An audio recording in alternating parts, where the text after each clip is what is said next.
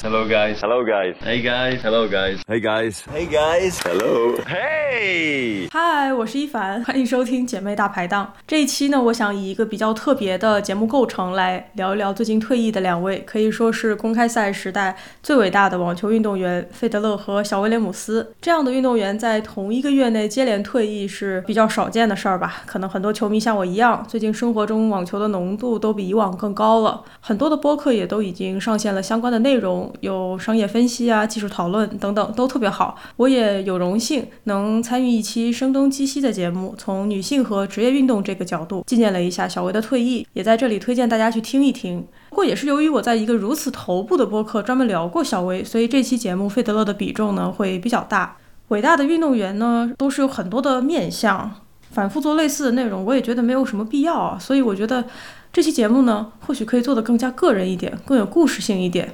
我本人呢，来自于一个热爱网球的家庭啊，能够有机会打球，也完全是因为家人，尤其是父亲喜欢球的原因。而对于我们家整体而言，费德勒是成为网球迷的起点，甚至有一个长得有点像费德勒的父亲哈。这个呃，怎么说，真的不是蹭热度。呃，如果我有这个权限的话，我就放照片了。我的爷爷呢，也是一位既能打球还能看球的球迷。他崇拜的人不多，但是对于费德勒呢，言必称为“费天王”。我的妈妈呢，也是一个非常热情的粉丝。我们有的时候会自嘲说自己是伪费德勒球迷，就是有的时候更关心的是费德勒的赢或者输，而不是他怎么赢怎么输啊。那么接下来是我采访这三位网球爱好者的录音。我想知道他们是从什么时候开始知道费德勒的，有什么印象深刻的瞬间，以及在未来一个所谓的后费德勒时代，是否还会继续看球？来来来，我跟你说，这个大家，真的有的说，那是零二年吧，在上海大师杯总决赛，当时我是买的套票，大概三千多吧，三千三，从头都看到尾嘛。我们我们所有的航程就是酒店、赛场。然后回酒店，然后有赛场。当时跟费德勒近距离接触，那个时候他名气还不是特别大，周一特别他名气大多了。还有一些帅哥嘛，像拉巴蒂啊，那个时候也喜欢他，因为他长得比较野性嘛。因为费德勒这种其实一开始并不太喜欢他，为什么？因为太高了。我近距离接触是他在球员通道，他过去，那个太年轻了嘛。你想想，二十年前他他多年轻啊！那个那个那个时候就知道费德勒这个他的那个动作是最优雅的，因为他那个时候脚后跟不着地，打球的时候脚后跟不不着地的。我们两个都说，那个会跳芭蕾的大鼻子又来了，就是每次看他入场就很开心了。但是当时就觉得他应该以后会成为巨星，为什么？别人打球都是用用用尽全身力气，他好像不费力，随便打，太优雅了。那以后就见多了，因为每次大师杯总决赛都去看了。就包括那那一年，我跟老麦去看嘛，总决赛他跟那纳尔巴蒂安打是上来就二比零领先，我们就觉得哇，这票太不值了，等一下多打一场吧，我们多看一会儿吧。结果那那纳尔巴蒂安不知道发什么神经，最后打成二比二，我们就开始为德费德勒加油，那个时候来不及了，费德勒最后二比三输掉了。费德勒最厉害的就是说他的球的时候，他的那个情商特别高，他能够知道对手的弱点在哪里，他可以发球上网，但是他不上网。他可以用暴力打，但是他也不会全程暴力拼速度，他会用各种方法、各种手段来对付不同的对手，这就是他最厉害的地方。最难忘的就是费德勒复出跟纳的一场比赛，那一年我是跟你妈妈去舅舅家嘛，那个时候是过年嘛，在吃年饭嘛，在澳大利亚网球公司的决赛，那个时候二比二以后，我们就一直就认为费德勒不行了，为什么？因为他体力肯定没纳达好嘛。然后一上来第五盘一上来就又被纳德尔破发，一比三落后，我想肯定输了嘛。那个时候费德勒就喝出去了，他单反用他从来没有的方式去打，因为他以前的单反的话可能以落点为主，那个时候他就把那个力量加大了，节奏加快了，打得蒙纳德蒙蒙圈了，最后最后反败为胜，三比二击败拉德。那场比赛是在我印象中最深刻、最深刻的一场比一场比赛。还有一场他输的比赛，我就是觉得非常非常生气的比赛，就是跟小德他二比零领先，第三盘又拿到了两个赛点，结果他没有没有没有处理好，然后以三比二输了。不但是我我觉得非常难受，而且我想费德勒本人他应该对这场比赛他一辈子都难以释怀吧。当年那个篮球 NBA 乔丹退役以后，很久没看球了，直到那个库里出来以后，我才会看一下。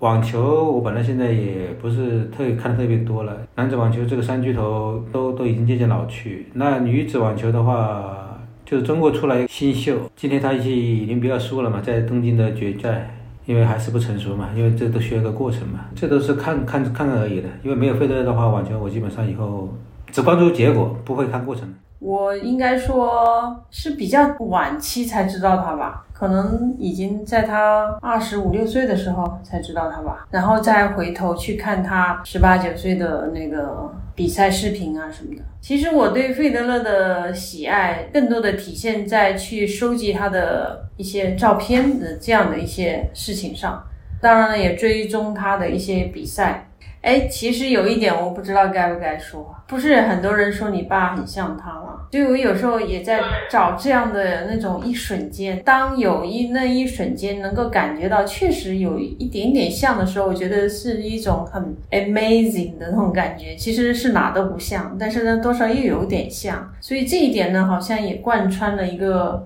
过程。因为费德勒从他二十多岁到现在四十一岁，真的变化也挺大的，就有点像我们自己一样，从一个年轻人到了一个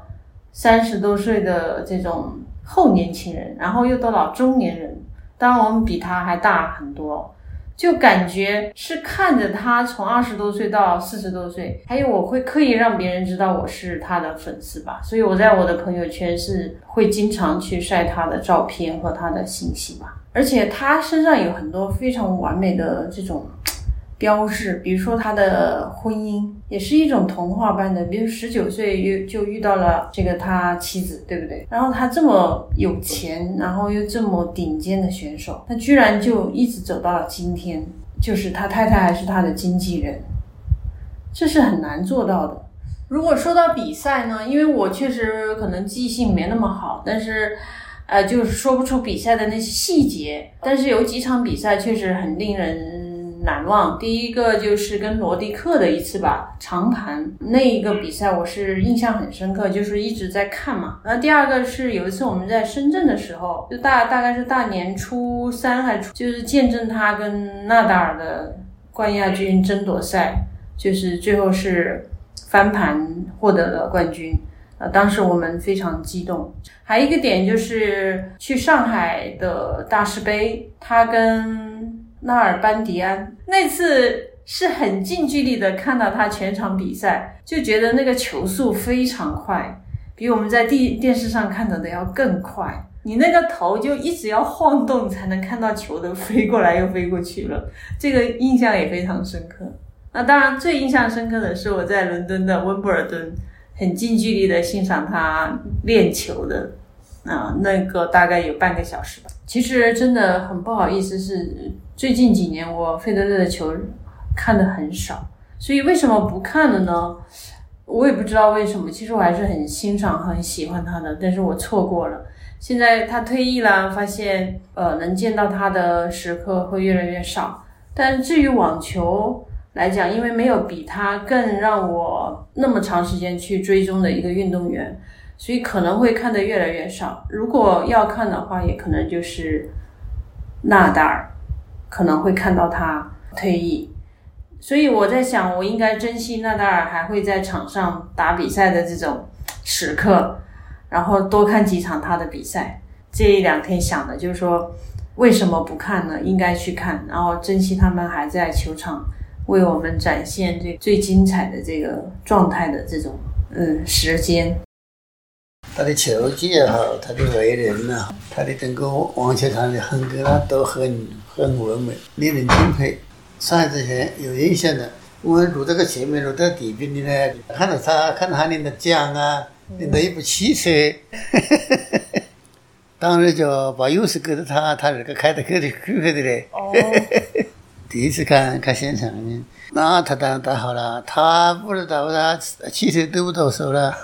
他那时候还很年轻哦。哦，年轻，那还赛过的。他有点再好的，不是怕子跟观众之间的那种非常坦率、坦诚的那种心情。有好多运动员他就是过的，原来莫雷呀，开始打电竞，毛到哪上去，他不晒怕子的，后背的好些的。君子不在于小节。嗯，那那是。没有费德勒的话，你还还会看球吗？我啊。那有感觉好多的了。这次采访的很多内容都吓了我一跳，比如说我父母和爷爷居然都不只见过费德勒一次，或者至少见过他打比赛。哎呀，这个实在是输了。我只在温网的训练场边见过他一次，就觉得自己特别牛。还有一个感受是，这些宝贵的内容其实也很有代表性。比如说，三位都有提到的上海大师杯，这也是为什么费德勒在中国球迷群体中格外有影响力的一个重要原因之一。费德勒的成长呢，应该说是伴随着中国网球向商业化、国际化发展的这个路径。呃，零二年的上海大师杯是在中国举行的第一项具有国际影响力的商业体育赛事，也是费德勒将网球带出欧美的重要一站。呃，另外一站呢是沙特。那么，曾经有一段时间，费德勒每一年都要来上海一次，他的身影也出现在呃城隍庙啊、地铁等等，和球迷有非常亲密的互动。其实我们家还有很多和费德勒比赛有关的故事。我再分享一个印象比较深刻的。一九年的时候，我和父母在土耳其旅行，当时是在伊斯坦布尔。当时费德勒在温网半决赛打纳达尔，那一年费德勒是在决赛啊，应该是说拿到了赛点之后惜败给了小德。那么当时打纳达尔的时候打的还蛮长的，我们已经看到快过了晚饭的时间了，所以我们还是得出去吃饭。呃，但是因为没有打完，所以我们只好拿着一个人的手机，使用国际流量，在伊斯坦布尔的街头边走边看。我记得，呃，当我们爬完一个上坡，马上要拐进城中叫塔克西姆广场的时候，费德勒赢下了这场比赛啊！我们都在街头开心到蹦蹦跳跳。那个时候我还拍了我父母非常快乐的那个样子，发了朋友圈。这些回忆现在想来都是非常快乐的。其实。这也是一个很普通的球迷在费德勒几十年职业生涯中的一个感受。在不久前拉沃杯退役比赛上，当四十一岁的费德勒又一次在场上喜极而泣到不能自已的时候，估计整个 O2 体育馆和看直播的观众也都是有许多这样的情感和回忆涌上鼻尖。在接受考瑞尔采访的时候，费德勒说他是一个 team player at his heart。说内心更像是一个团体运动员。这次呢，也是选择在网球的大家庭中一个团体比赛里，和四巨头啊，也就是纳达尔、德约科维奇和穆雷，在他们的陪伴下和注视下退役。考虑到呢，网球是一个比较孤独的运动啊，一个独自上场的运动，这种告别的方式呢，也是很少见的。尤其是看到小德和纳达尔。尤其又是纳达尔专门出席了自己运动生涯中最重要的宿敌的退役仪式，并且这样的真情流露，更是说明了费德勒作为一个网球运动员和作为一个人的伟大之处。三巨头之间呢，一定是互相成就的。在纳达尔的传记中提到呢，零八年的温网决赛，他的策略就是集中去打费德勒的反手，而且只会在费德勒的注意力下降或者冲动啊，他叫做 a rush of blood 的时候呢，打向他的正手。在此之前之后，费德勒必须要去面对纳达尔这种强旋转的击球，而经常逼迫着他要在腰部甚至是以上的部位去找到击球点，让他的反手一下就变得非常的被动，也成为了某种程度上的一个弱点。当然了，费德勒单反呢是他优雅网球的标志和亮点，嗯，但是也有一些唱衰单反的评论家认为说，费德勒如果打双反的话，胜率可能会更高。嗯，不知道大家怎么看？不过费德勒的单反本来就不只是为了击球的效率，就像我喜欢的海宁，他去坚持打单反是一种选择。呃，一部分就是因为一种美，一种网球的风格，这种单反挥拍的人体所展出来这种舒展性啊、延展性，以及拍面挥动的那种灵巧，是呃双反这种比较板正难以呈现的。那么费德勒其实在年轻的时候也一直有意识的在追求这种风格。像海宁跟费德勒，他们都很幸运地得到了教练的支持。对于费德勒来讲，影响最大的教练就是已经过世的呃皮特卡特。这位澳大利亚人早期的时候就已经被一些人建议说让费德勒改打双反，但是呢，这位教练不仅没有动摇，而且还将训练目标放在了如何在不改变费德勒打法的前提下去加强他的单反的得分能力。这个也让我想起了现在的阿尔卡拉斯和他的教练费雷罗。费雷罗也没有去改变阿卡这种进攻型的打法，哪怕看到这种打法，其实，呃，或许会带来一定的失误。这种不去违背球员的性格，并且能够正确的引导他的性格向一个良性的方向发展，能够尊重球员、因材施教的教练，我想真的是，嗯，每一个成功的职业网球运动员中的贵人，就像卡洛斯对于海宁一样。当然了，费德勒在克服单法上做出了很多的努力，比如说，啊，刘比西奇的到来。在刘比西奇的采访中，他说非常突然的啊，被费德勒请去吃饭，然后被 offer 了这个当教练的机会。当费德勒问他有什么需要改进的地方的时候呢，他就是认为应该打更少的切削，因为在整个费德勒进攻的体系中，切削显得过分的防御了。而且呢，他希望费德勒的反手可以更加积极的去寻找更早的击球点。最后呢，费德勒也是为此更换了更大拍面的球拍。之前费德勒对于使用小拍面还是比较坚持的，一个比较传统的、比较复古的吧球拍的选择。最后呢，这个改变还是比较成功的啊。费德勒这种主动去找更早的击球点的做法，不仅是。进一步的调动了他进攻的意识，还和他最经典的发球加正手的进攻打法组合，发展出了这个所谓 saber，叫 sneak attack by Roger。具体来说呢，就是在对方二发的时候做一个成功的预判，然后跳进场内去尽早的回一个或者说推一个接近底线的球，这种看起来很像一个反弹球一样的打法。马上就把这个击球的节奏带上去，所以呢，对方发完球可能刚刚回过神哈，刚刚回到准备动作，就必须要处理这个已经推到了脚下或者说啊底线的这么一个球，有的时候会反应不过来，有的时候只能去打一个尽可能高质量的一拍过渡。那么这个时候费德勒已经上网了，很快呢，他就可以呃结束战斗。这个三拍左右的来回呢，其实有点像发球上网的另类文艺复兴。而且很长时间呢，让底线打法非常强势的德约科维奇不太适应，也帮助了后期的费德勒节省了不少比赛的体力。像诸如此类的技术改变，是一个在几十年的职业生涯中保持一流的选手必须要学会的。而巨头之间不同的风格。高水准也推动着彼此不断的去进步和超越。我经常觉得说，一个人拿到特别高水平的位置，显然也是非常的辛苦。但是保持一个数十年来的超一流，我想是更困难的。它要求很多不同的素质。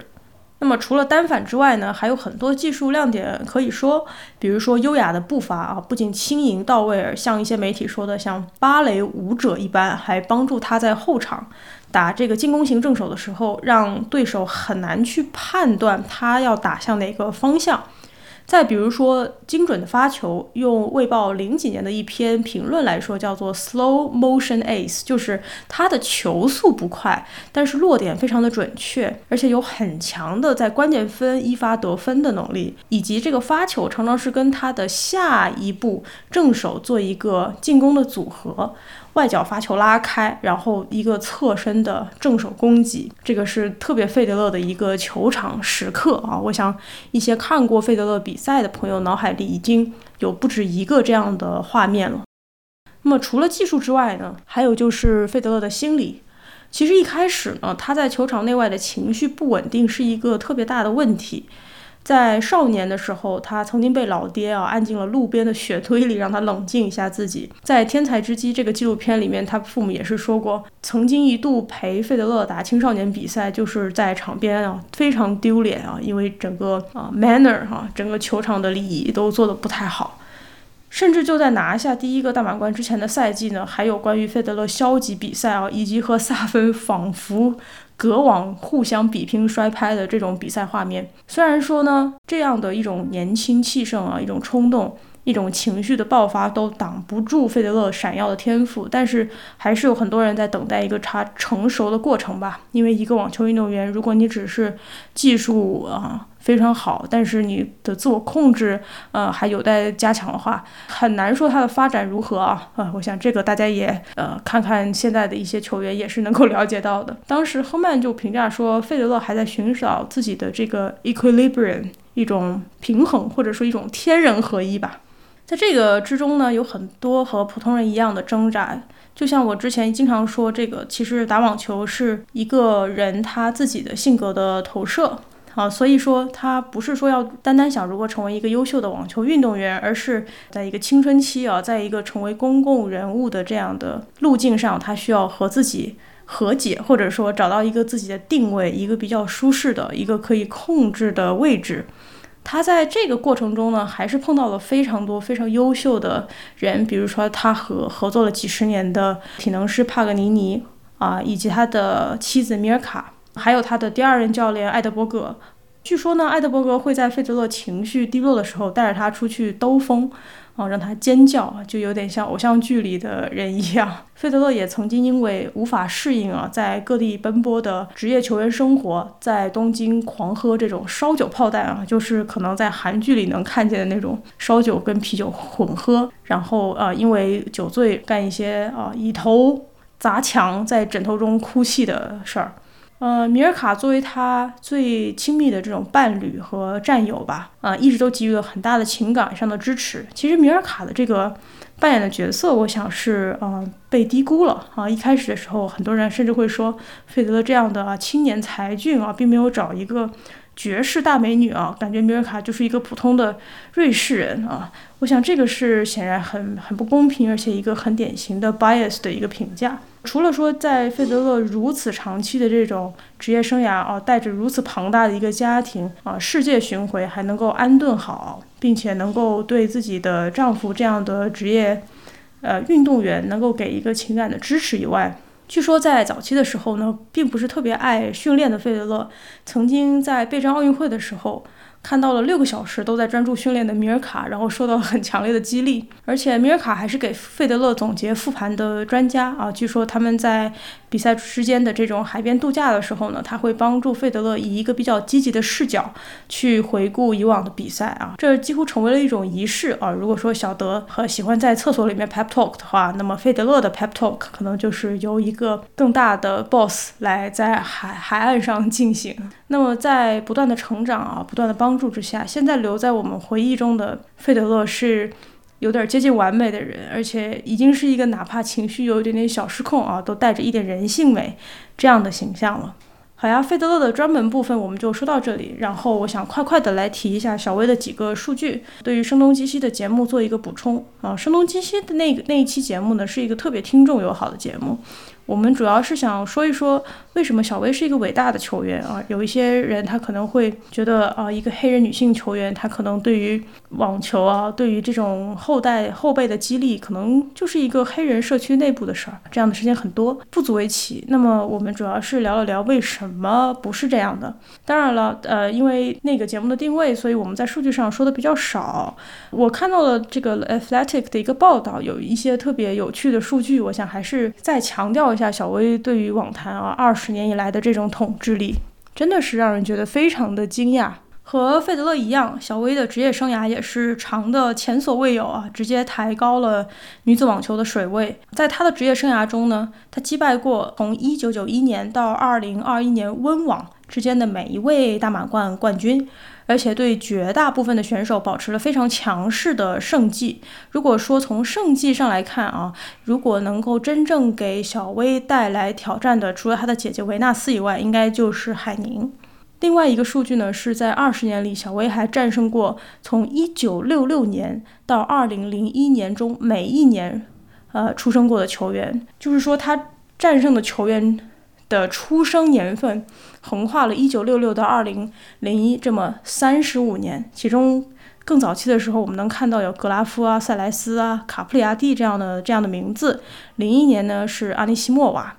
我想这是一个很强大的一个数据啊，就是小威不仅在很长的职业生涯中保持了一个顶尖的水准，克服了各种困难，不断的回来，而且在打不同的。年份的不同的打法啊，不同的风格的球员上，他都能够找到获胜的标准。我想这个是不能用说什么抡球啊、力量啊这样单纯的思路去解释的。